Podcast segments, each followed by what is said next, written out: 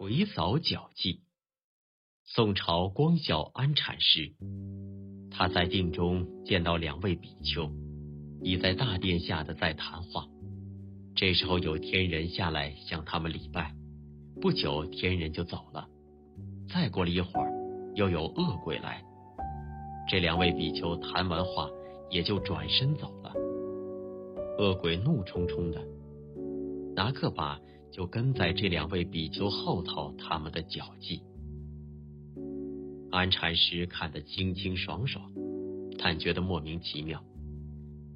他可说在定中有天眼通，还没有天耳通，所以没听到他们在讲什么。事后他找这两位比丘来问，他们两个被禅师这么一问，才回想起来。当时在讲什么？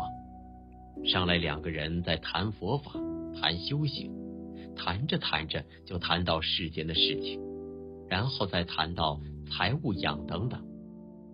安禅师一听，从此以后再也不敢谈世间事，非佛法而不谈。因此他死后舌根不坏，舌头柔软如红莲花瓣。这个公案。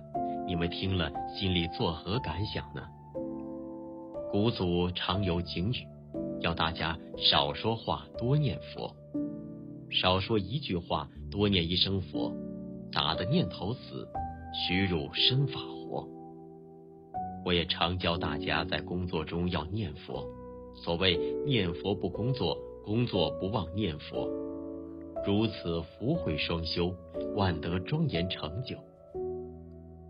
与其有精神讲闲话，何不念佛呢？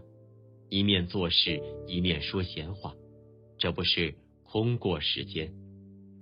再要讲是非，那谨防鬼来扫你的脚迹啊！